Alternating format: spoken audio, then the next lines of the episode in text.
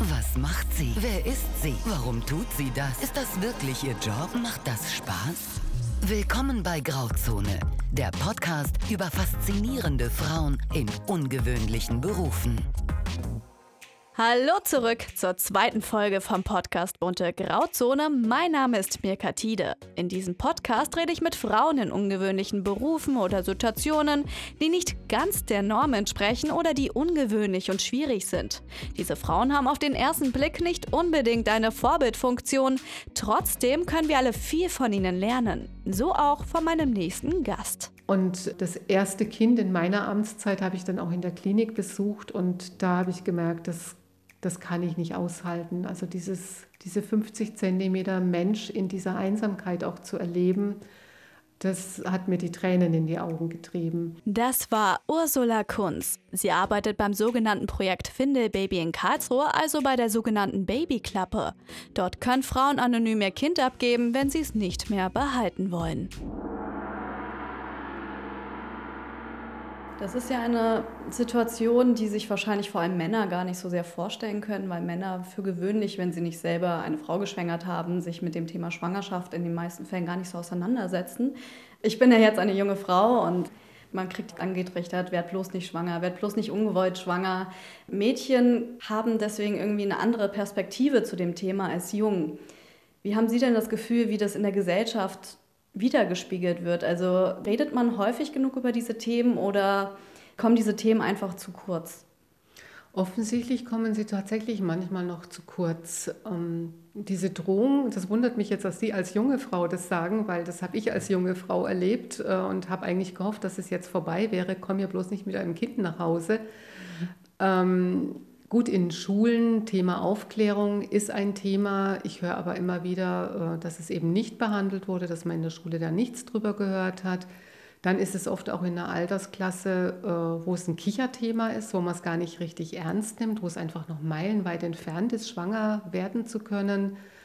Ja, und ich glaube, wenn es dann tatsächlich passiert ist, dann macht sich bei manchen Frauen eine Panik breit, ein, ja, ein inneres Leugnen auch, was nicht sein darf, ist auch nicht. Und irgendwann lässt sich es halt nicht mehr leugnen. Und viele Frauen berichten, irgendwann war es zu spät, darüber zu reden. Es war zu spät, über einen Abbruch nachzudenken.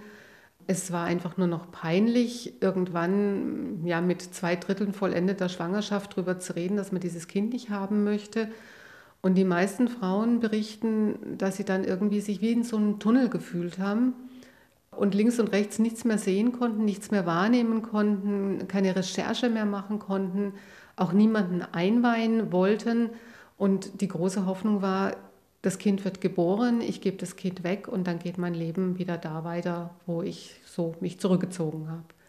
Ja, natürlich äh, jetzt nicht falsch verstehen. Also meine Eltern hätten natürlich mich jederzeit unterstützt, wenn ich schwanger geworden wäre. Aber es ist ja schon ein bisschen so, wenn man schwanger wird, dass es gerade im jungen Alter, wenn es um das Thema Bildung geht, ja. dass es wahnsinnig schwierig ist, Bildung und ein Kind miteinander unter einen Hut zu bringen. Das ist richtig. Wann ist denn der richtige Zeitpunkt, über dieses Thema mit Kindern zu reden?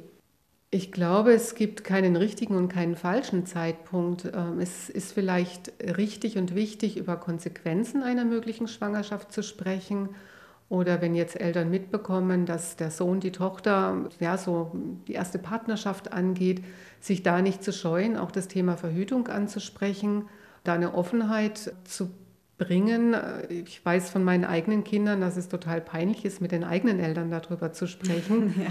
Äh, aber es gibt ja genügend Online-Beratungsangebote und äh, unverfängliche Möglichkeiten, sich Informationen zu besorgen. Und ich glaube, das wäre schon eine wichtige Aufgabe für Eltern zu sagen, da könnt ihr mal anrufen oder geht mal auf die Homepage, schaut euch das an.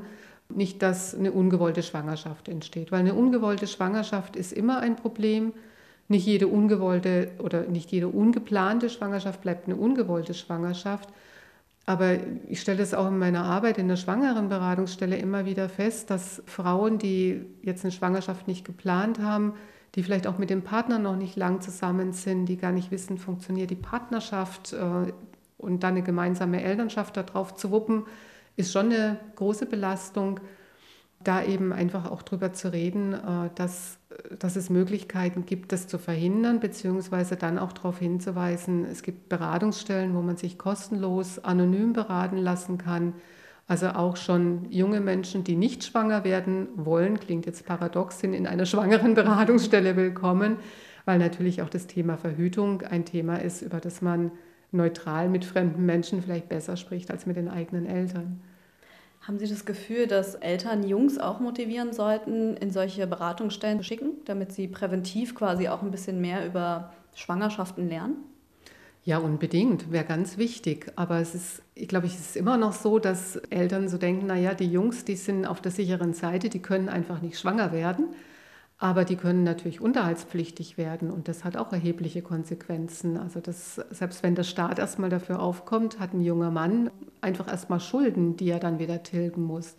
Und von daher ja, gemeinsame Verantwortung äh, da zu übernehmen und auch die Jungs ein bisschen mehr ins Boot zu holen, zu sagen, es ist nicht nur der Job von den Frauen oder von den Mädchen, sich um Verhütung zu kümmern, sondern es gehören da auch zwei Leute dazu. Also ich bin jetzt 28 und ich bin selber, Gott sei Dank, nicht ungewollt schwanger geworden bisher. Ich bin jetzt auch verheiratet. Das heißt, wenn ich ein Kind bekomme, bin ich in einer komplett anderen Perspektive als Frauen, die ihre Babys bei ihnen abgeben. Was sind denn überhaupt die Gründe, dass Babys abgegeben werden? Das ist eine gute Frage. Als es nur die Babyklappe gab und keine anderen Angebote der anonymen Kindsabgabe, haben wir eigentlich immer nur Vermutungen anstellen können, weil das ist eine anonyme Übergabesituation, wo die Frauen ganz, ganz selten mal Kontakt aufnehmen und man eigentlich von den Frauen nichts erfährt. Also es gab mal vor circa zehn Jahren eine Studie vom Deutschen Jugendinstitut, die haben wenige Interviews von Frauen gehabt, die sich im Nachhinein für ein Interview zur Verfügung gestellt haben. Und da waren die Beweggründe naja, wie soll ich sagen, banal auf gar keinen Fall, für die Frauen existenziell. Aber wenn diese Frauen möglicherweise eine Beratungsstelle aufgesucht hätten in der Schwangerschaft, hätte man die ein oder andere Hürde vielleicht bewältigen können, mit Unterstützung begleiten können. Und es wäre vielleicht gar nicht nötig gewesen, die Kinder anonym ins Leben zu schicken. Die Beweggründe von Frauen sind oft wirklich, dass sie sich überfordert fühlen, keine Perspektive sehen, dem Kind nichts bieten können, ist eigentlich ein Satz, den man da sehr oft hört. Und der Wunsch mit dieser anonymen Übergabemöglichkeit ist es oft, dem Kind ein besseres Leben ermöglichen zu wollen, als man selber könnte. Geben nur junge Frauen ihre Babys ab oder auch ältere Frauen? Wenn man die Bevölkerung fragen würde, was glauben Sie denn, äh, welche Frauen sind es, die ihre Kinder in die Babyklappe legen, dann würden, glaube ich, die meisten sagen, ja, das sind halt junge Mädchen, die ungeplant schwanger wurden und es vor ihren Eltern verheimlicht haben und äh, das Kind loswerden wollten. Die Realität ist eine andere. Also durch die vertrauliche Geburt lernen wir die Frauen ja jetzt auch kennen. Und ich kann sagen, es geht durch alle Altersgruppen, aber am allerwenigsten sind es die ganz jungen Mädchen. Und es geht um Frauen, die in Beziehungen leben, es geht um Frauen, die alleine leben, es geht um Frauen, die ihr Leben neu organisieren wollen, neu orientieren wollen. Und es ist eigentlich jede Altersklasse vertreten. Sie haben es jetzt schon häufiger angesprochen, das Stichwort vertrauliche Geburt. Was kann man sich denn darunter vorstellen? Die vertrauliche Geburt ist ein, ja, ein gesetzlich geregeltes Angebot, das es seit Mai 2014 gibt. Also der Gesetzgeber war einfach aufgefordert, ein Angebot zu machen, das rechtlich sicher ist, das auch allen Beteiligten ähm, Handlungssicherheit bietet und das vor allen Dingen auch den Kindern, die abgegeben werden, eines Tages ein Wissen um ihre Herkunft einräumt. Und die vertrauliche Geburt ist ja ein Gesprächsangebot auch für Frauen, eben sich rechtzeitig über alle Möglichkeiten zu informieren über finanzielle Unterstützungen, über reguläre Adoptionen mhm. bis hin dann eben zur vertraulichen Geburt, wenn alles andere nicht in Frage kommt. Und die vertrauliche Geburt ermöglicht es den Frauen unter einem Pseudonym anonym zu bleiben. Also die wählen sich dann einen ausgedachten Namen, müssen nur der schwangeren Beraterin gegenüber einmal ihre Identität nachweisen. Also nur die schwangeren Beraterin mit der die Frau im Kontakt steht, weiß, wer es wirklich ist. Alles andere läuft unter einem Decknamen Und mit diesem Pseudonym kann die Frau Vorsorgeuntersuchungen in Anspruch nehmen, kann in der Klinik entbinden, das Kind kann in der Klinik gleich versorgt werden, sie kann Nachsorge in Anspruch nehmen.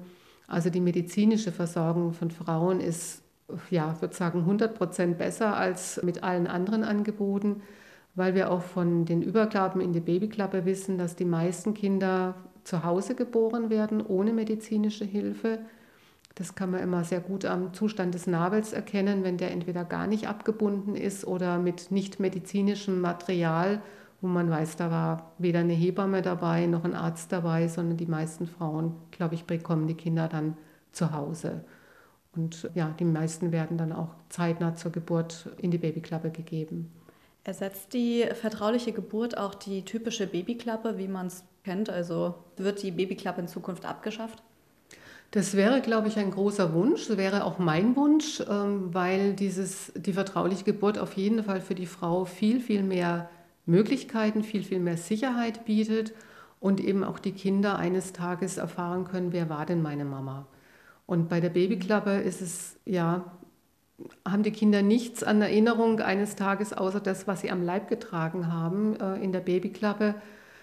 Da sind keine Briefe dabei, da ist kein, kein Hinweis dabei, warum und wieso. Das war in früheren Jahren ab und zu mal so. Also ich bin jetzt seit zehn Jahren in der Koordination der Babyklappe.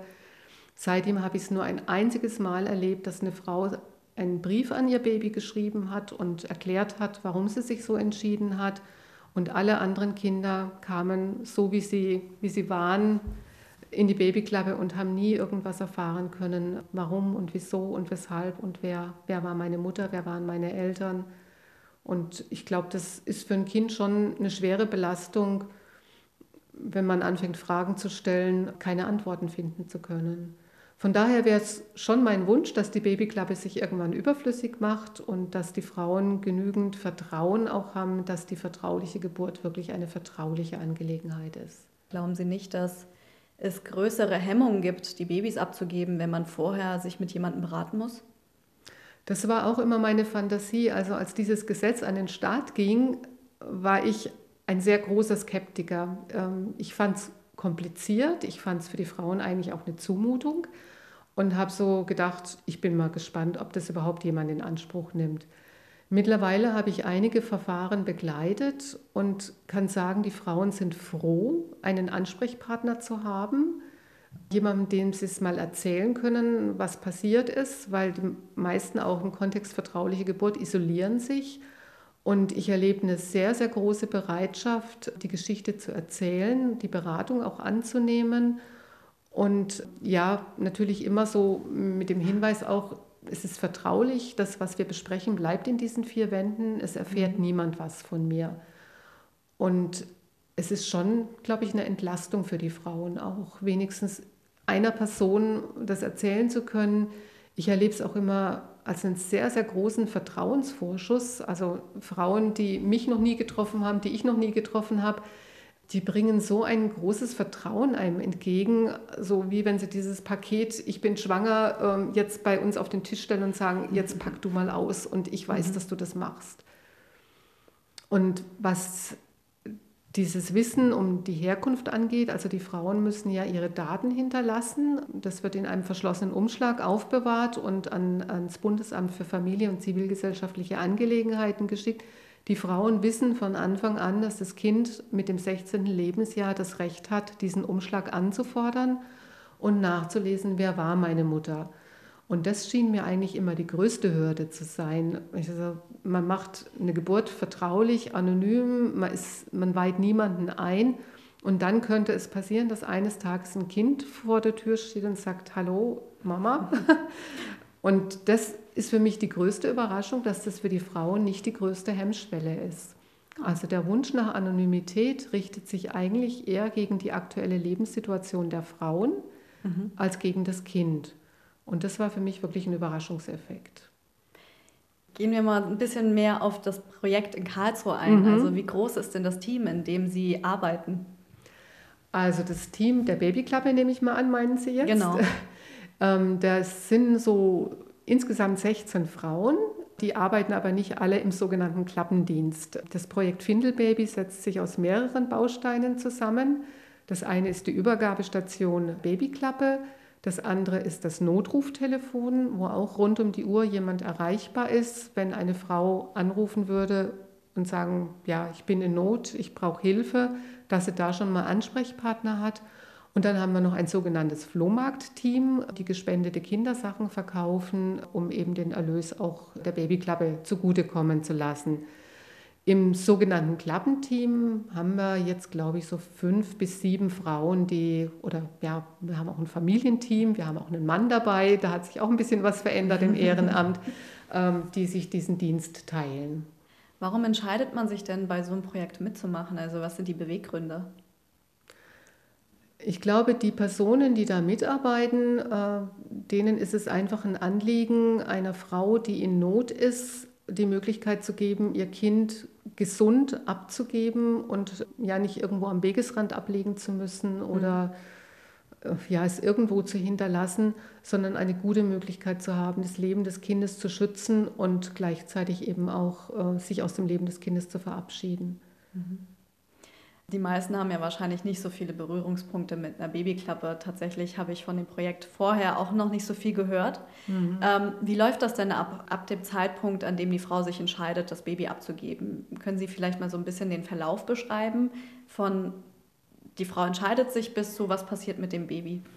Genau, also diese Entscheidungsphase begleiten wir in der Babyklappe ja nicht mit. Wir sind dann eigentlich mit dem Vollzug der Entscheidung konfrontiert. Wir wissen aber aus manchen Gesprächen, dass die Frauen sich sehr gut über das Internet informieren. Wo ist eine Babyklappe? Wie finde ich dahin? Vielleicht das vorher auch mal angucken, um sicher zu sein, dass das auch was ist, was funktioniert oder dass es tatsächlich auch noch da ist. Wenn das Kind dann bei uns angekommen ist, also sprich die Mutter oder irgendeine Person, die das Kind übergeben hat, da hat man ja auch keine Sicherheit, ob das wirklich die Mutter ist oder irgendeine andere Person, Ab dem Zeitpunkt, wo die Klappe geschlossen ist und der Alarm bei uns aufploppt, ist das Kind ja nicht mehr lange alleine in dieser Babyklappe, sondern dann kommt sofort eine unserer Mitarbeiterinnen oder ein Mitarbeiter und kontrolliert eben, was ist nach dem Alarm passiert. Also es ist nicht immer ein Baby, wenn ein Alarm ausgelöst wird. Ähm, es könnten auch neugierige Spaziergänger gewesen sein oder es hat auch schon mal jemand eine Spende einfach da reingestellt in die Babyklappe. Aber wenn dann ein Kind in der Babyklappe ist, dann wird es erstmal begrüßt und aus dem Wärmebett genommen. Also hinter der Klappe befindet sich ein Wärmebett, das äh, permanent beheizt ist auf 37 Grad. Man weiß ja nicht, wo die Kinder herkommen, ob sie schon einen längeren Weg hatten. Und unsere Mitarbeiterin braucht ja auch ein paar Minuten, bis sie da ist, dass das Kind nicht einfach noch weiter auskühlt. Und dann macht unsere Mitarbeiterin da erstmal ein Foto von diesem Kind, wie es aussah zum Zeitpunkt der Übergabe.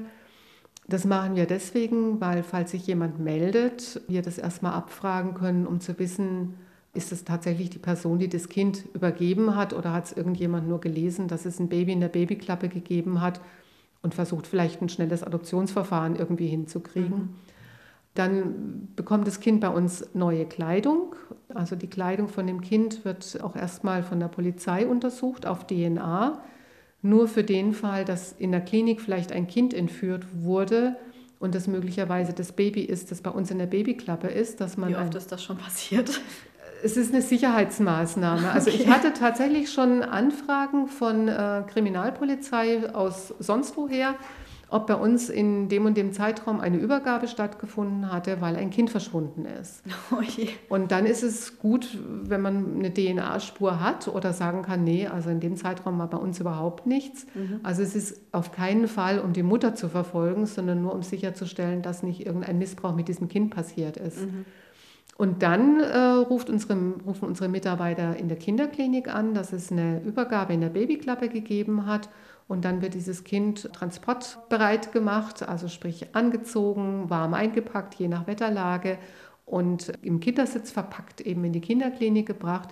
Und dann ist eigentlich unsere Aufgabe auch schon vorbei. Also sobald das Kind in der Kinderklinik ist, ist es in Obhut des Krankenhauses, wird versorgt, wird untersucht und das Jugendamt wird informiert, die Vormundschaft wird informiert, dass es eben eine Übergabe gegeben hat und das Jugendamt die Obhut übernehmen muss. Und es ist wirklich nur eine Übergabesituation, eine ganz kurze Situation, emotional ein Wahnsinnskraftakt. Also alle Frauen, die ein Kind in der Babyklappe entgegengenommen haben, sagen, es ist so ein bewegender Moment und emotional wirklich auch schwierig, weil einem da so viele Sachen durch den Kopf gehen. Man ist im Gedanken bei der Mutter, wie es der wohl geht, was die wohl mitgemacht hat, ob sie die Geburt gut überstanden hat. Gleichzeitig rührt einen auch dieses Baby, das da so ganz alleine auf der Welt ist, unglaublich an. Und ja, das Jugendamt würde dann eine Bereitschaftspflegefamilie suchen, die das Kind erstmal aufnimmt, wenn es aus dem Krankenhaus entlassen ist.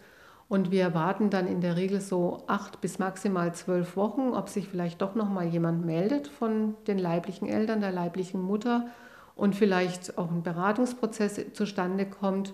Das ist dann manchmal so wie eine nachgezogene Konfliktberatung, neun Monate zu spät, um dann eben auch zu entscheiden, bleibe ich bei dieser Entscheidung oder will ich das Kind vielleicht doch wieder zurück. Und wie lange habe ich Zeit dafür? Also wenn ich mich quasi umentscheiden würde, wie lange kann ich mein Baby wieder zurückhaben? Eigentlich geht es fast ein Jahr lang. Also die sogenannte Adoptionspflege dauert in der Regel ein Jahr.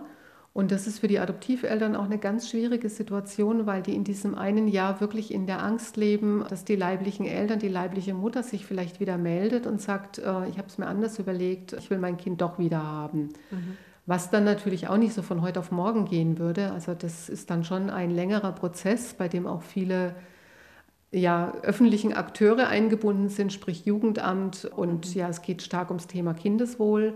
Je länger das Kind von der Mutter getrennt war, umso mehr muss man natürlich auch gucken, ähm, ist es sinnvoll, das Kind jetzt wieder zurückzuführen? Könnte es vielleicht auch ein Pflegeverhältnis werden oder was auch immer sich daraus entwickelt? Letzten Endes ist das Kindeswohl dafür ausschlaggebend, ob eine Mutter ihr Kind wieder zurückbekommt oder nicht. Und je mehr Zeit vergangen ist, umso schwieriger ist es auch. Kinder entwickeln dann Bindungen und es ist schon hart für Adoptiveltern und Kind, dann eine Bindung eben wieder aufgeben zu müssen. Ich, ja. Aber auf der anderen Seite ist natürlich auch das Elternrecht ein sehr starkes Recht. Und wenn eine Mutter sich da sehr dafür einsetzt und eigentlich auch nichts dagegen spricht, dass sie das Kind wieder aufnehmen könnte, dann hat sie da schon sehr gute Chancen. Und in welchem Zustand werden die Babys abgegeben im Normalfall? Die meisten sind wirklich total neugeboren, also sprich am Tag der Geburt oder vielleicht ein, zwei Tage später. Selten mal, dass ein Kind älter ist. Also ich glaube, wir hatten auch mal ein drei Monate altes Baby in der Babyklappe, aber die meisten sind ja komplett neugeboren und waren mit Sicherheit nicht lange mit ihren Müttern zusammen. Und wie viele Babys werden im Jahr abgegeben? Im Jahr kann man so nicht sagen. Ähm, es, ist, es ist unvorhersehbar. Es kann immer passieren und es kann auch immer nicht passieren. Also wir hatten Zeiträume, da gab es ein, zwei Jahre, also der längste Zeitraum war mal vier Jahre, dass keine Übergabe war. Wir hatten auch schon mal eine Situation, wo wir am Anfang der Woche und am Ende der Woche ein Baby hatten. Also es ist äh, ja Weiß niemand. Und zu welcher Tageszeit werden die Babys für gewöhnlich abgegeben?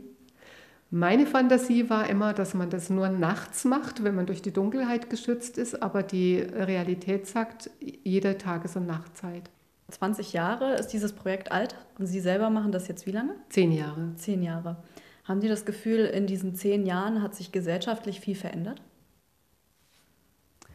Also was diese Thematik angeht, muss ich sagen, leider nein. Also ich dachte immer so mit dem Zeitalter des Internets und der ja ständig verfügbaren Informationen wäre es vielleicht kein Thema mehr, dass Frauen keinen Zugang zu Informationen haben, welche Unterstützungsmöglichkeiten mhm. es gibt, wenn ich ungewollt schwanger bin oder wenn ich mein Kind anonym abgeben möchte. Aber diese Situation scheint so einengend für die Frauen zu sein, äh, dass es auch nicht mehr möglich ist, im Internet zu recherchieren und irgendwelche Informationen zu beschaffen. Also nicht nur, dass im Umfeld niemand eingeweiht wird, nicht nur, dass man sich aus seinem Leben isoliert und zurückzieht, auch das Internet scheint irgendwie dann keinen Zugang mehr zu bieten. Wie gut können Sie dann Frauen verstehen, dass sie ihr Baby abgeben? Oder haben Sie das Gefühl, das ist so eine auswegslose Situation, dass man keine andere Alternative dazu hat? Früher hätte ich, glaube ich, auch wenig Verständnis dafür gehabt, also als ich noch nicht in diesem Bereich mhm. tätig war. Seit ich in der Schwangerenberatung arbeite und ganz besonders natürlich eben so in diesem Kontext auch anonym die Kinder abgeben zu wollen, zu müssen, muss ich sagen, ich kann bei jeder einzelnen Frau, die ich kennengelernt habe, die Beweggründe verstehen und mich mit der Situation von den Frauen so identifizieren, dass ich das nicht in Frage stelle, diese Entscheidung. Haben Sie das Gefühl, dadurch, dass es Babyklappen gibt, dass Babys weniger getötet werden oder haben Sie das Gefühl, das hat überhaupt keinen Einfluss darauf? Es hat vielleicht einen geringen Einfluss, aber ich glaube, dass weder die vertrauliche Geburt noch die Babyklappe Kindstötungen verhindern werden. Mhm. Ähm, ich glaube, dass es ganz andere Problemsituationen von Frauen sind, die nach der Geburt ihre Kinder töten, mhm. im Affekt, äh, wie auch immer. Es wird immer eine, eine Zielgruppe oder eine Personengruppe geben, für die keines dieser Angebote geeignet ist. 2008 gab es ja auch schon einen Vorfall in Hannover, da ist ein Baby in der Babyklappe erfroren. Wie häufig sind solche Vorfälle wirklich oder kommen uns solche Vorfälle häufiger vor, weil über solche Vorfälle auch ausgiebig berichtet wird? Also ich glaube, dass es tatsächlich nicht so häufig vorkommt. Wir hatten selber auch 2008 ein totes Baby in der Babyklappe, wo aber hinterher festgestellt wurde, das Kind war schon tot, als es in die Babyklappe gelegt wurde. Die Todesursache war leider nie zu ermitteln. Also man hat dann auch irgendwann die Ermittlungen eingestellt. Es gab natürlich kriminalpolizeiliche Untersuchungen dazu, auch medizinische Untersuchungen des Leichnams. Aber aus Respekt vor dem Kind hat man dann es nicht auf die Spitze getrieben. Unsere Fantasie war damals, dass vielleicht jemand dem Kind eine gute Beerdigung ermöglichen wollte und deswegen die Babyklappe gewählt hat. Vor kurzem, also ich glaube, es war in diesem Jahr, im Frühjahr, gab es in Köln einen ähnlichen Vorfall, dass ein Kind tot neben der Babyklappe war. Ähm, aber mir sind jetzt nicht so viele Vorfälle bekannt.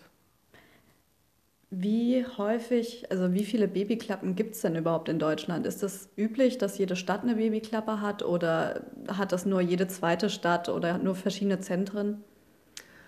Auch das ist was, was sich im Dunkel bewegt. Äh, Babyklappen sind kein offizielles Angebot, äh, es sind private Initiativen oder ja, Initiativen, die in kirchlicher Trägerschaft stehen. Äh, Babyklappen sind nicht meldepflichtig, nicht berichtspflichtig, was auch eine große Kritik ist, weil man dann mhm. natürlich auch bestimmte Dinge nicht einfordern kann. So zum Höhepunkt der Babyklappen in Anfang 2000 schätzt man, waren es 90 bis 100 Babyklappen in Deutschland. Und ich denke, dass mittlerweile einige die Arbeit eingestellt haben, weil es jetzt eben auch die mhm. vertrauliche Geburt gibt. Aber tatsächlich wissen, ja, tue ich es nicht. Wie war das denn damals in Karlsruhe? Dieses Jahr ist 20-jähriges Jubiläum, mhm. 20 Jahre Babyklappe in Karlsruhe. Wie schwierig war das denn damals, die Babyklappe aufzubauen? Das war nicht einfach. Also es gab ein Ehepaar, das durch den Besuch des Sterni-Parks in Hamburg, das war deutschlandweit damals die erste Babyklappe, äh, so berührt war von diesem Thema, dass sie eben in Karlsruhe auch eine Babyklappe ermöglichen wollten und sich dann nach einem Standort umgeschaut haben, wo diese Babyklappe eingerichtet werden kann. Mhm. Und ja, in der Zeit war das wirklich eine ganz neue Idee, ausgelöst durch die vielen Schlagzeilen äh, tot aufgefundener Kinder. Mhm. Da hat sich aus welchen Gründen auch immer einfach mal gehäuft. Und es gab viele private Initiativen, die gesagt haben, da muss ein Angebot her, das Leben der Kinder zu bewahren, wenn die Mütter sich das nicht vorstellen können. Mhm. Und in Baden-Württemberg gab es damals noch keine Babyklappe. Man konnte auch auf keine Erfahrungen zurückgreifen. Es war auch nicht klar, ist es was Rechtswidriges oder ist es was Legales oder ist es ein Graubereich? Macht man sich strafbar, wenn man sowas anbietet? Also da waren viele Fragen offen. Abgesehen davon, ja, was ist mit der Situation der Kinder? Also da gab es viele Professionen, die heftig miteinander diskutiert haben. Es war sehr kontrovers, bis dann eben die Babyklappe in der Hartstiftung oder bei der Hartstiftung, das ist eine große Mutter- und Kindeinrichtung in Karlsruhe, eingerichtet wurde und einfach die Arbeit aufgenommen wurde. Es kamen dann auch noch einige Babyklappen in Baden-Württemberg hinterher. Ähm, aber Karlsruhe war tatsächlich in Baden-Württemberg die erste. Und ich glaube, in Pforzheim gab es noch was oder gibt es auch noch was. In mhm. Freiburg gibt es noch was. Also schon an mehreren Standorten. Und Ja, die Emotionen haben sich dann auch gelegt. Die Babyklappe ist nicht pausenlos benutzt worden. Ich glaube, das war auch so eine Befürchtung, dass auch Kinder abgegeben werden, die ja vielleicht behindert sind und von ihren Eltern nicht gewollt sind oder dass man durch ein Angebot auch eine Nachfrage schürt und dann einfach Kinder abgegeben werden, weil es die Eltern sich leicht machen wollen. Mhm. Also so da, ja, es hat ganz viele Gedankengänge in Bewegung gesetzt, diese Idee, eine Babyklappe einzurichten. Und wie ist der Rückhalt heute in Karlsruhe? Ich glaube, es ist immer noch kontrovers. Ähm, also ein ganz bekanntes Argument ist, äh, man muss doch keine Kinder anonym abgeben. Äh, es gibt doch ganz viele Hilfsangebote. Oder ja, was man auch vom, vom Thema Schwangerschaftsabbruch kennt, man kann doch die Schwangerschaften austragen und die Kinder zur Adoption freigeben. Äh, was so oberflächlich betrachtet, natürlich, ja klar, ist mhm. richtig so. Aber die individuelle Situation der Frauen ist ja eine ganz andere. Und ich glaube, es ist gut, dass man Angebote hat, die das Leben der Kinder schützen und die Frauen unterstützen. Aber wir sind auch aufgefordert, Respekt vor solchen Entscheidungen zu haben. Sie haben jetzt Schwangerschaftsabbrüche angesprochen. Also mhm. ich persönlich könnte mir, glaube ich, in meiner Perspektive nicht vorstellen, abzutreiben. Ich würde es wahrscheinlich nicht machen, aber ich respektiere Frauen, die abtreiben, dass das ihre eigene Entscheidung ist. Wie sehen Sie das denn?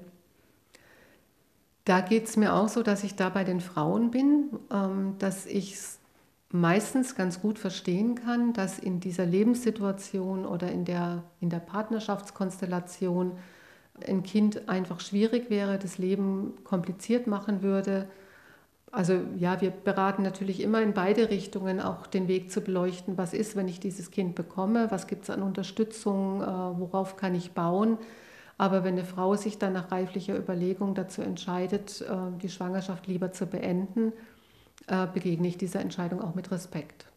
Stichwort Adoption. Also ich und mein Partner, wir diskutieren sehr stark darüber, wie es denn aussieht später mit Kinderbekommen, ob wir eigene Kinder bekommen möchten oder ob wir doch lieber adoptieren möchten, weil man ja irgendwie das Gefühl hat, in die Welt heutzutage möchte man kein Kind setzen. Mhm. Wie sehen Sie das? Also ist das sinnvoll oder gibt es auf diesem Adoptionsmarkt viel zu viele Eltern, die auch gerne ein Kind hätten? Also es gibt mit Sicherheit zu viele Eltern, die gerne ein Neugeborenes hätten. Ähm, den Bedarf kann man, glaube ich, tatsächlich gar nicht decken. Ähm, was ältere Kinder angeht, da ist dann die Angebotssituation schon wieder besser.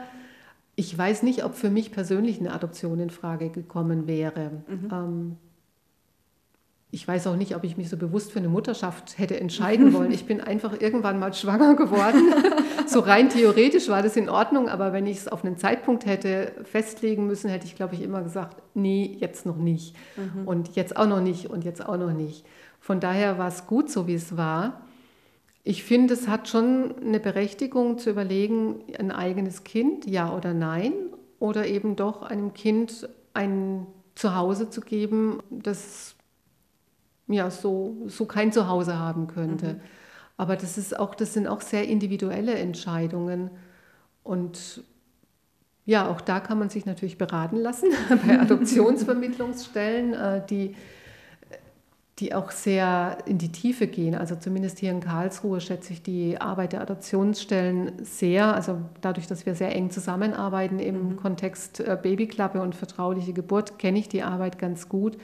Und ich weiß, dass die Familien oder adoptionswillige Paare sehr, sehr gut begleiten und natürlich auch nicht nur die schönen Seiten besprechen, sondern auch das, was schwierig werden kann bei einer Adoption. Und ich habe einfach so aus meinem beruflichen Hintergrund ähm, einige Adoptionsgeschichten mitbekommen, die sowas von schiefgegangen sind Jetzt geht man natürlich heutzutage mit dem Thema Adoption auch anders um. Also früher hat man es den Kindern Art schiefgegangen, wenn ich dazwischen haken darf. Ja, äh, früher hat man es den Kindern oft verheimlicht, dass sie adoptiert sind. Mhm. Äh, die Kinder haben das aber irgendwie doch gespürt, dass irgendwas anders ist. Also zumal dann auch wenn noch doch noch leibliche Kinder dann in die Familie kamen. Und ich habe also ich habe früher in der Jugend- und Heimerziehung gearbeitet und hatte in, in dem Kontext eben mit vielen Adoptivkindern zu tun wo die Familien zerbrochen sind, äh, wo die Kinder so auffällig geworden sind, äh, dass die Eltern sich entschieden haben, die Erziehung in andere Hände zu geben. Aber das war auch eben dem damaligen Umgang mit dem Thema Adoption zu Schulden zu legen, weil oft haben die Kinder das durch einen Zufall herausgefunden Und da bricht natürlich eine Welt zusammen. Und dass das eine Familie komplett auf den Kopf stellt oder auch überfordert, ist nachvollziehbar. Heutzutage geht man mit dem Thema anders um. Also alle Adoptionseltern bekommen eigentlich die Empfehlung, es den Kindern von Anfang an zu sagen, mhm. dass sie nicht die leiblichen Eltern sind. Und ich glaube, das ist eine gute Voraussetzung, dass eine Adoption einen viel besseren Verlauf nehmen kann. Was ist denn so das einschneidendste Erlebnis gewesen, was Sie in diesen zehn Jahren hatten? Ich glaube, das war für mich damals, als ich neu in der Babyklappe war, wollte ich natürlich auch alles mal erleben, was damit im Zusammenhang steht und habe dann auch mir die Situation in der Kinderklinik anschauen wollen, wenn die Kinder da sind, äh, wie die da versorgt werden, äh, wie, ja, wie das gewuppt wird. So kleine Kinder sind ja nie alleine in der Kinderklinik, da sind mhm. in der Regel immer die Eltern dabei. Und das erste Kind in meiner Amtszeit habe ich dann auch in der Klinik besucht und da habe ich gemerkt, das, das kann ich nicht aushalten. Also dieses, diese 50 Zentimeter Mensch in dieser Einsamkeit auch zu erleben, das hat mir die Tränen in die Augen getrieben. Und da habe ich gewusst, ich kann diese Arbeit eigentlich nur machen, wenn ich mich auf die Seite der Mütter schlage oder eben für meine Ehrenamtlichen da bin. Aber für die Kinder ist das Jugendamt da, ist die Adoptionsvermittlung da, sind die Bereitschaftspflegefamilien da. Äh, das ist eine Schwelle, die kann ich nicht nehmen. Und was mich bei allen Kindern, die ich so erlebt habe, sei es jetzt im Kontakt mit, also unsere Ehrenamtlichen besuchen die Kinder dann zum Teil auch in der Klinik, bis die Bereitschaftspflege da ist, tragen die rum, füttern die, damit sie eben nicht so alleine sind, was auch Adoptiveltern oder Bereitschaftspflegeeltern erzählt haben oder wie ich die Kinder selbst erlebe, ist, dass sie so unglaublich ruhig sind, so als wenn sie es schon mit dem Blut aufgenommen hätten, dass man nicht auffallen darf, mhm. dass diese Kinder sehr still sind, mit sehr großen Augen, sehr interessiert ihre Umgebung wahrnehmen und wenn, wenn dann Körperkontakt da ist, man so das Gefühl hat, äh, da ist so viel Bedarf da, dass die schier in einen reinkriechen möchten. Mhm. Das ist mir jetzt bei allen Kindern aufgefallen oder bei allen Erzählungen auch aufgefallen, wo ich eben berichtet bekommen habe, wie, wie die Anfangszeit mit den Kindern war. Und das ist schon was sehr Bewegendes, dass die Kinder das sozusagen durch die Mutter schon spüren, nicht auffallen, keinen Lärm machen.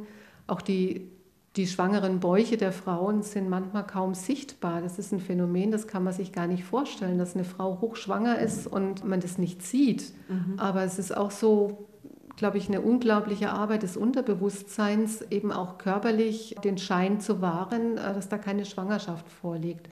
Und diese Phänomene, die bewegen mich schon sehr in diesem Zusammenhang. Jetzt nochmal so eine Frage zum Abschluss. Was an Ihrer Arbeit bestärkt Sie denn weiter, diesen Beruf auszuüben? Ich glaube, das Gefühl für die Frauen, die in solch einer Situation sind, ähm, wirklich so etwas wie ein Anker sein zu können. Also einfach Stabilität und Sicherheit zu geben und eine Anlaufstelle zu sein, wo man mit dieser unmöglichen Vorstellung, ich bin schwanger, ich will mein Kind nicht und irgendwie muss es geregelt werden, da Frauen zur Seite stehen kann.